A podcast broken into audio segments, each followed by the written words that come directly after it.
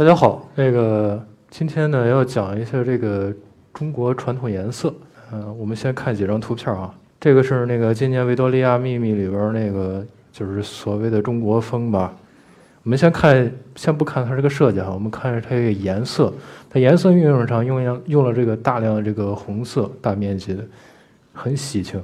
然后这个大家可能都见过，这是那个国外的一些那个奢侈品牌，他觉得他是中国人会喜欢这个东西，呃，出了一些限量款，这边是个弗雷伽蒙的，那边是那个呃这个耐克的这么一个鞋，他觉得他用了红色，好像就我们就喜欢了，谁谁买账？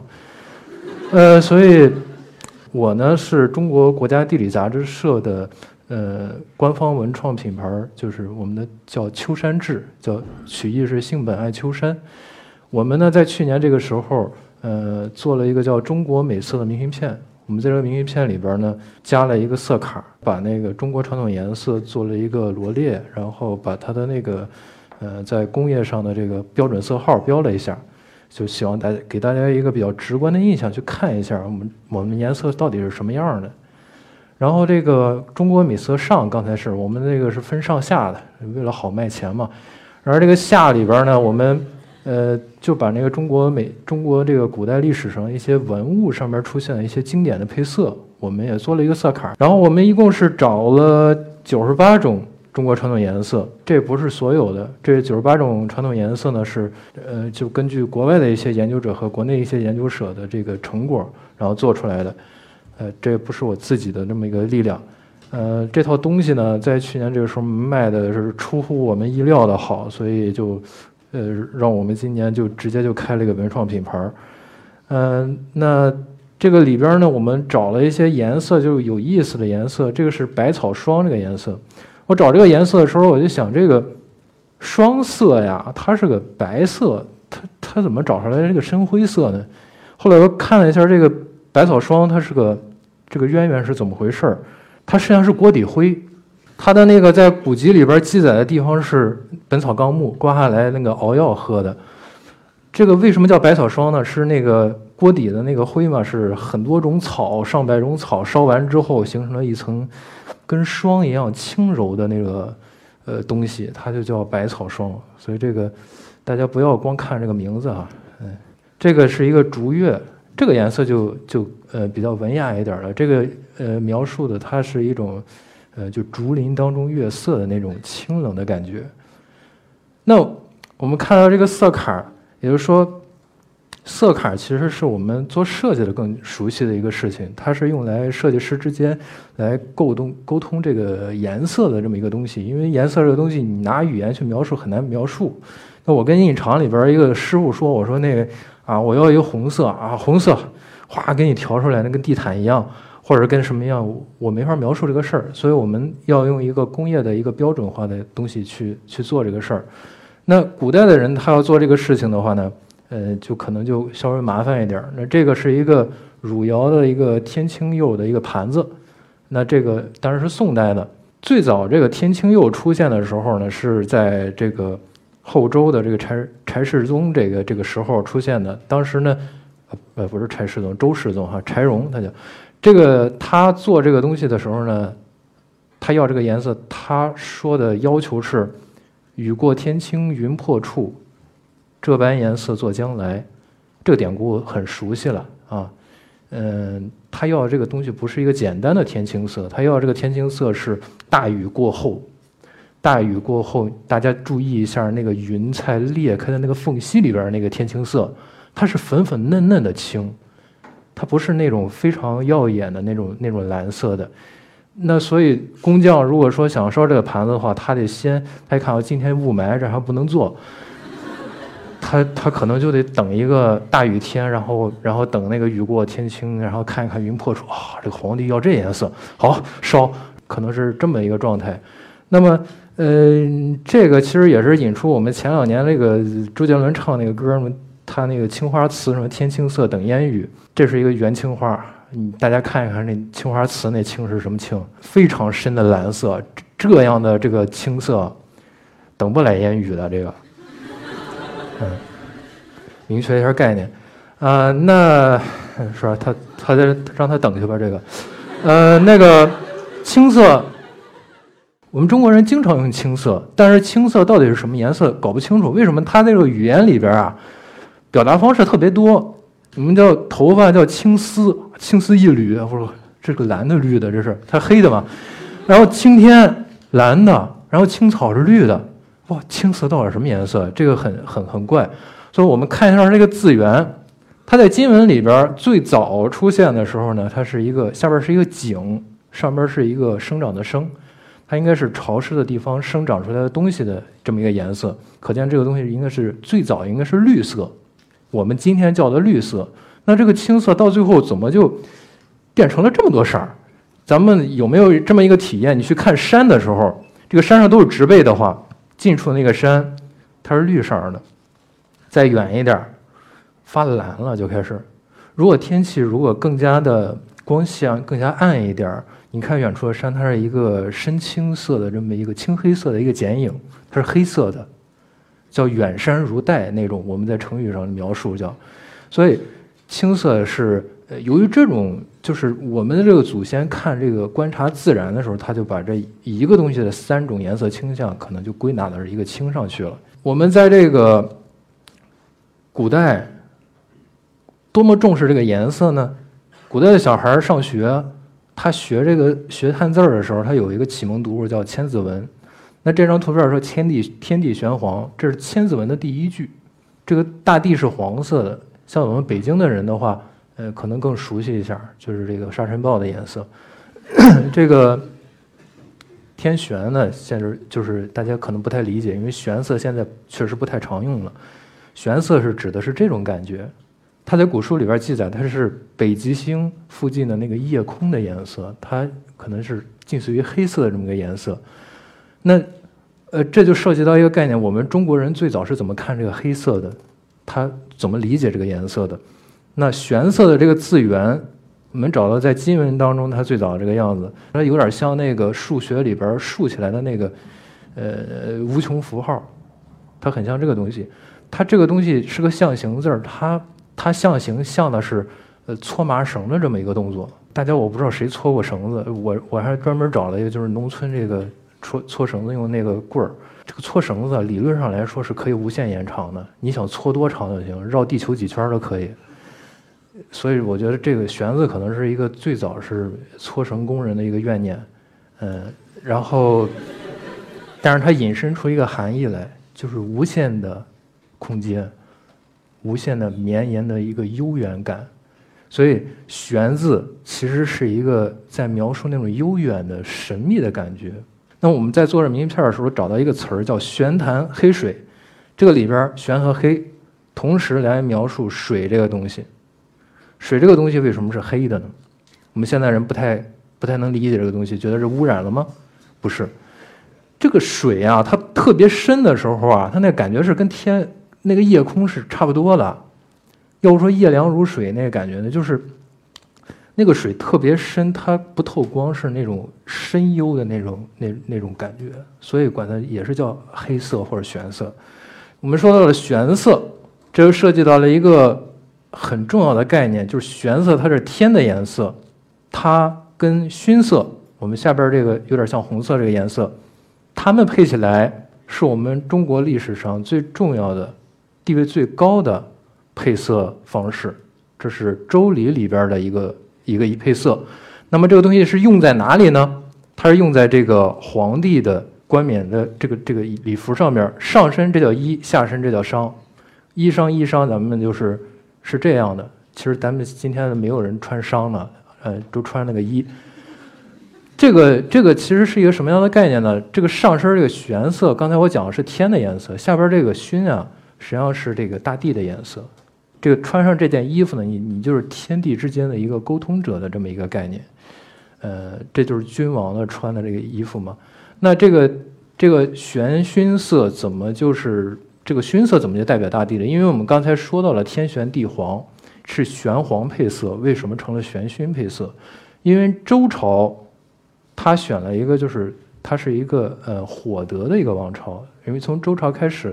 他们开始在这个五行当中选一个呃，选其中一个元素作为他们王朝的一个代表元素。那火的呢？火是红色的，它是在在这个方位上呢，它指在南方，所以这个熏色呢，就用这个中间的这个土黄，这个土的这个黄色跟南方的这个红色夹杂起来，这个熏色是一个红色和黄色混起来的颜色，所以它来象征大地，这也是符合周礼的。那我们现在看到的这边这个十字架上这个这五种颜色。除了我刚才提到那几个颜色，还有这个东方的青色。青色我刚才说了，它也是绿色的表达，所以它是一个就是生机盎然的那种感觉，所以它来象征这个太阳升起的方向，东方。然后金呢，金在古代的话，最早是用来做兵器、杀戮用的，所以它是象征着西方的一个杀戮的感觉，它在西方。然后北方呢，就是刚才提到的水，它是那种冷的感觉。这样这个五行和五色。就在这里了，这学过美术了什么的都应该知道，这个有三原色，这里边这个出现了这个红、黄、青，这就是我们现代的颜色系统管这个叫做三原色。我们的中国的五色呢，这个五色系统呢就加了一个黑色和白色。那这五种颜色，大家要记住，在后边的描述当中，这个是很重要的概念，这是中国传统颜色的核心的一个文化文化概念。这是所谓的五正色，其他的颜色都叫间色，中间的间，都是它们混起来的。那呃，这个玄熏色在现在的中国当然是大家都是看不见了，不然我也不说了。那在韩国呢，他还在用这个东西。在韩国的这个李氏朝鲜的后人，就王室的后人，他们在祭宗宗庙这个祭祀的时候呢，他们还要穿上这个玄衣熏裳来祭拜他们祖先。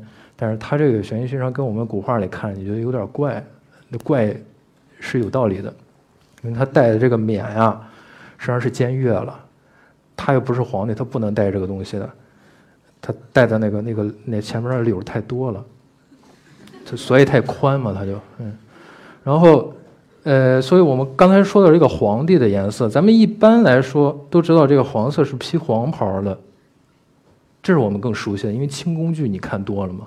清宫剧里边都是穿黄色的。清宫剧里边穿的黄色，你你注意一下，清宫剧的黄色是明黄色，这是清朝皇帝的。但之前的这个皇帝啊，他穿的是赭黄色，他是那个黄色里边带了一点红色。这要说起来，就是说这个黄穿黄袍从什么时候开始的？他是从这个唐代开始的。唐代的时候，他他就学那个周礼嘛，他说他选了一个土德。他就选了大地的这个土黄色，然后他又觉得我继承的是那个汉朝的传统，汉朝是火德嘛，东汉火德，它是一个红色的，他就在里边加了一个红，所以整个是汉汉人族的这个皇帝一般都是穿赭黄色，然后这个太子穿什么颜色？大家有没有想过？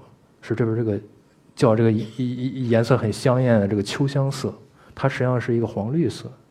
黄绿色就是黄中带来点青，青是这个刚才说的是东方生机的感觉嘛，所以你太子就加一点青色。那这个黄色也不是说一直都是这么尊贵，它是从唐从唐朝才开始的。这个上面这个列表，这是隋朝的这个一个颜色的规定的一个等级。隋唐时期是我国的这个颜色开始划分等级开始使用的。一个很关键的时候，就从这个时候，官员的这个衣服开始开始画颜色了。这个里边这个黄色是士族穿的颜色，当兵的穿的颜色。可见那个时候颜这个黄色并不是一个特别的尊贵的一个颜色，它是到了唐朝才有这个东西。而且唐朝一开始也不是说禁止所有人都穿颜这个黄颜色的，是因为有一次这个有一个县令吧，还是县里边一个小官儿。穿了黄颜色衣服，晚上出去走道儿然后被人认错了，揍了一顿。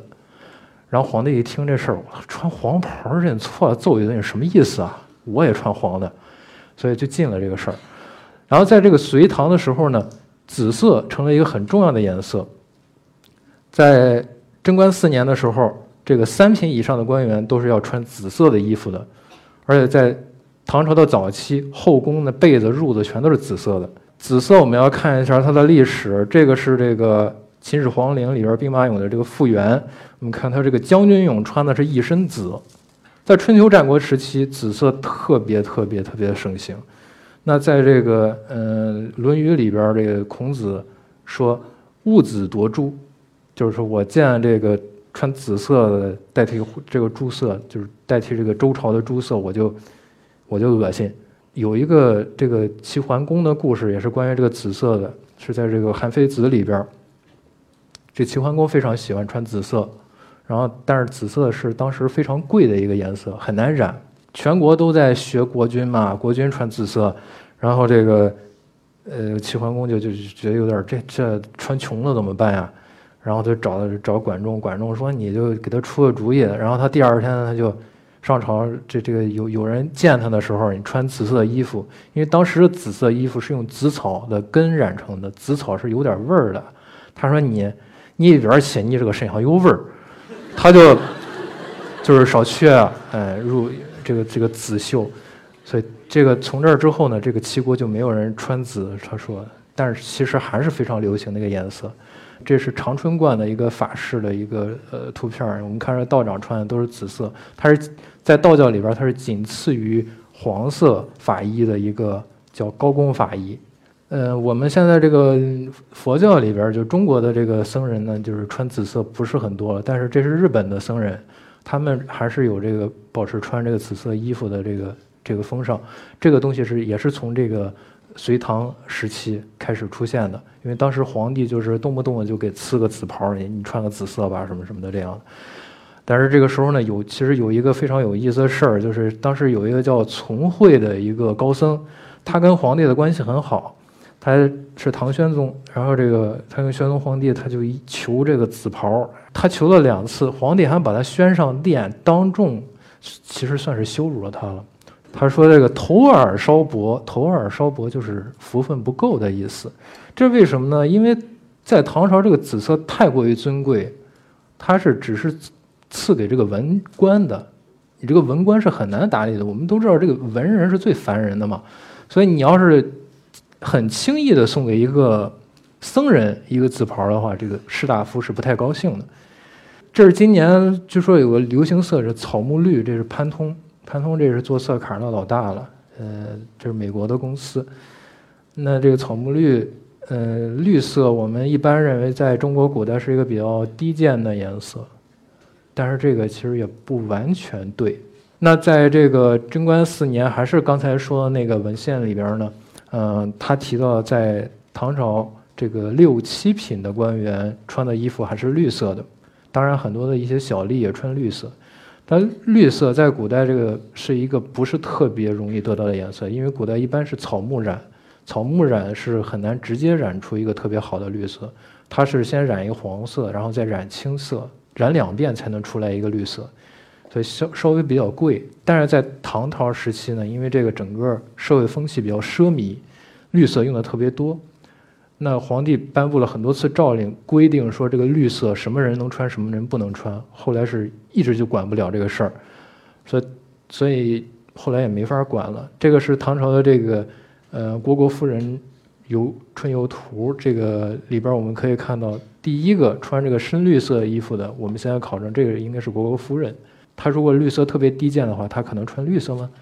然后后边的他这个随从的这个侍女呢，也有很多穿这个红绿配的这个衣服，也挺好看。而且红绿配，大家不要笑话红绿配，红绿配是大大唐的颜色，你知道吗？是唐朝开始开始流行起来的。那所以后来是实在这个这个绿色在民间也进不下去，所以到唐文宗宣和四年的时候，他颁布诏令，他说：“哎呀，这个。”你我这么节俭，你们怎么能不节俭呢？你们不要这样乱穿啊！后来他就到六到招到六年过两年，他就说啊，都穿吧，就这样。所以唐宋时期这个绿色的盛行，呃，在其实是诞生了非常多有意思的一些事情和非常多的这个颜色，开发了很多是新的颜色。这个时候呢，我们都知道是一个诗的时代，诗歌的时代，所以这个时候出现的颜色颜色名字特别好听。这叫天水碧的颜色，就是古代十国南唐的唐后主李煜，就是那春花秋月何时了那哥们儿，他起的名字。呃，这个是这个呃夜宴图，我们比较熟悉的夜宴图。这个里边我们看这个女的穿的都是这个碧绿色的衣服。南唐当时这个碧绿色非常流行，因为李煜喜欢这个颜色。他有一个宠爱的妃子，整天穿着颜色特别仙儿。然后其他的妃子呢，就我们也要穿，但是他们外边市面上又觉得不太好，他就自己染。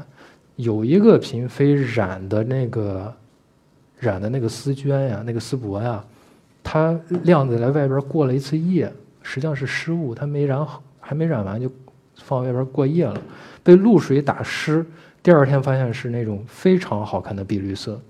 李煜一看，哎呀，这好看，这这得不不不能起个一般名儿，天上的水染的这个，嗯，叫天水碧，哎呀，这个特别高兴，但是。大家都知道，天水实际上还是个地名。这个地名是什么地方呢？是这个后来的宋朝的开国皇帝赵匡胤赵家的那个发源地，就是赵氏的一个这个郡望，就是天水郡。所以宋朝也叫天水朝。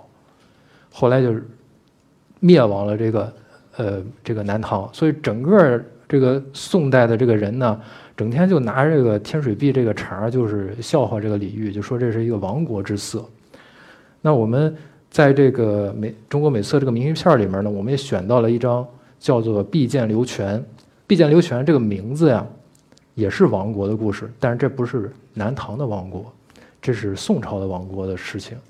这宋朝最后他在崖山之战的时候全军覆没，整个的皇室投海自尽。投海自尽的时候。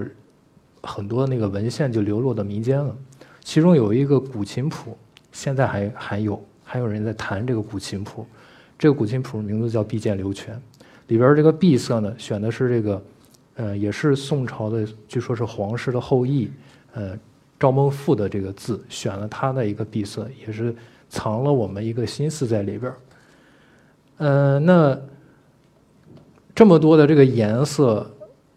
那你怎么搭配它呢？刚才我们提到一个很高规格那种配色方式，那民间是怎么配色的呢？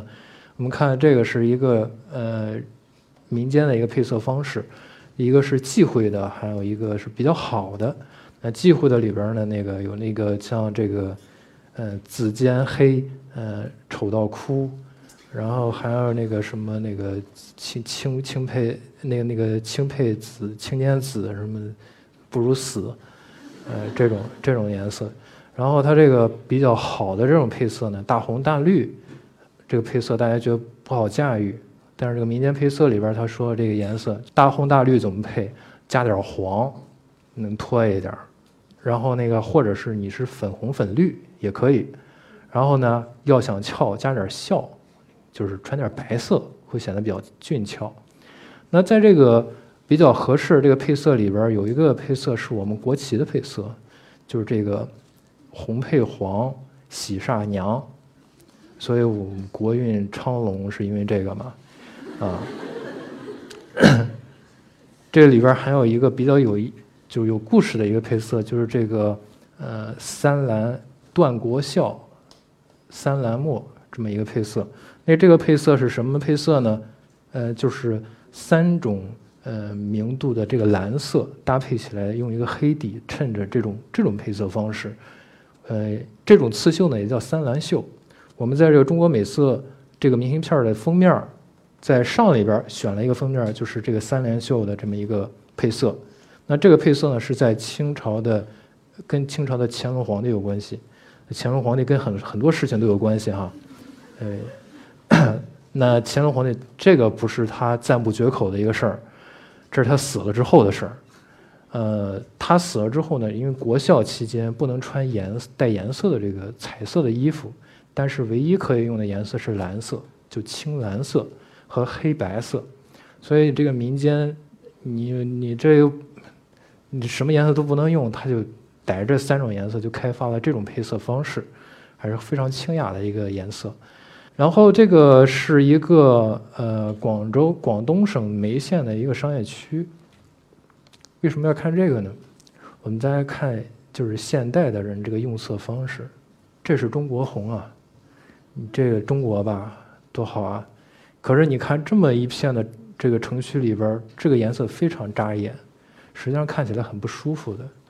这就是其实我想说的一点，就是中国古代颜色这个东西，我们整理这个东西到底是为了什么？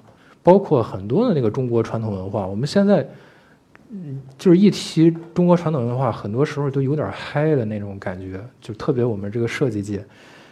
但是就跟我们刚才看到那个维多利亚秘密还是什么的那个一样，他们只是把这个东西当成一个设计元素，就是一个单纯的一个视觉元素来加工它。啊，我们对颜色背后的观念什么的，不是特别的热衷的。不是特别的去去想去挖掘它的，很多时候就一拍脑袋瓜就是呃那个甲方喜欢颜什么颜色，就老板喜欢什么颜色就什么颜色了。但不是这样的，颜色它是一种语言，颜色是一种语言的，它是有自己的表达方式的。我们中国传统颜色是中国人几千年来积累下的一个中国人看待这个世界在语言上的一个表达方式。而且这个语言，它跟我们日常使用的语言都不一样。我们日常使用的语言都是有这个逻辑性，你要过脑子想一想的。你想一想，不行，还还可以再回去。但是颜色的东西是直接给到你的心里，你直接看得见的，你没有什么逻辑性可言。我看着它不顺眼就是不顺眼。你这是斯德哥尔摩的这种这种颜色，你会看到它整个的它。很多颜色都配在一块儿，它没有那么扎眼，它没有那么不和谐。这就是说，你你思考没思考？说在设计颜设计颜色的时候，思考没思考它背后的这个观念带来的一个区别？那呃，我做这个东西呢，呃，其实也严格意义上来说，也不是说特别的正式的那种色卡，呃，更多的也是一个抛砖引玉的工作，也希望更多的人呢参与到。对这个东西的，我们中国传统文化的一个发掘上，大家不要把中国传统文化当成就是这个远，就是遥远的与我没有关系的地方飘来的一个碎片儿，看一看好看，哎，好看，扔一边了，不是这样，它它其实是有关系的，它是古代人的，古代人跟我们是一样的，都是有一一个思考在里边的。那谢谢大家。